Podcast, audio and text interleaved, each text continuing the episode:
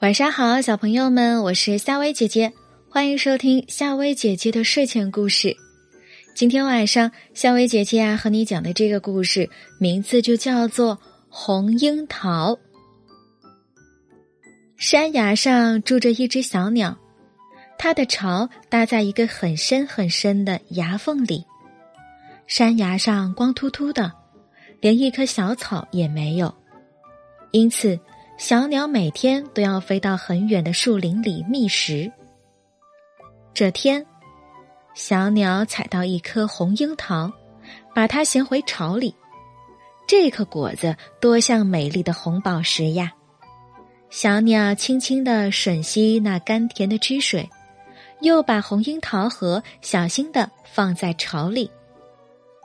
当冬天快要来到的时候，小鸟就离开了这里。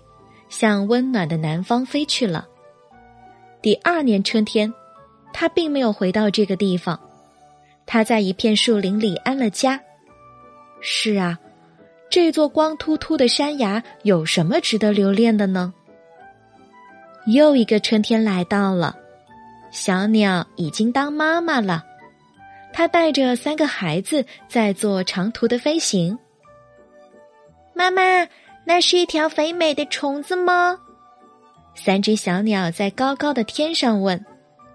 不，那是迂回曲折的大河。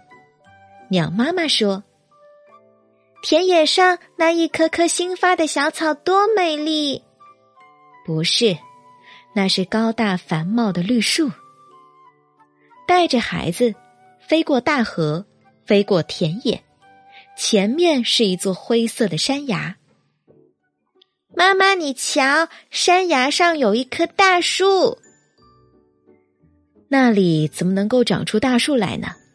只是一棵小草罢了。鸟妈妈笑着说：“孩子们，不要老是搞错呀。”可是这一次，搞错的却是鸟妈妈。从那深深的山崖缝里探出来的是一棵高大的红樱桃树。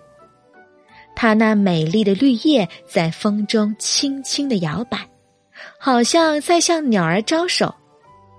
绿叶丛中隐现着一颗红樱桃，却被树梢间闪动的太阳光线罩上了一层神奇的金色蛛网。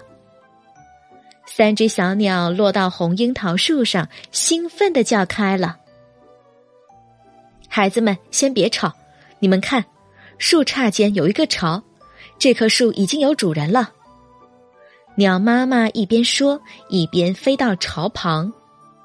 嗯，好眼熟，这巢好像我搭的呀。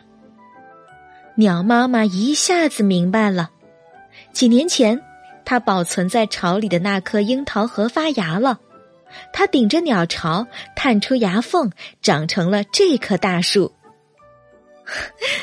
这就是我们的家。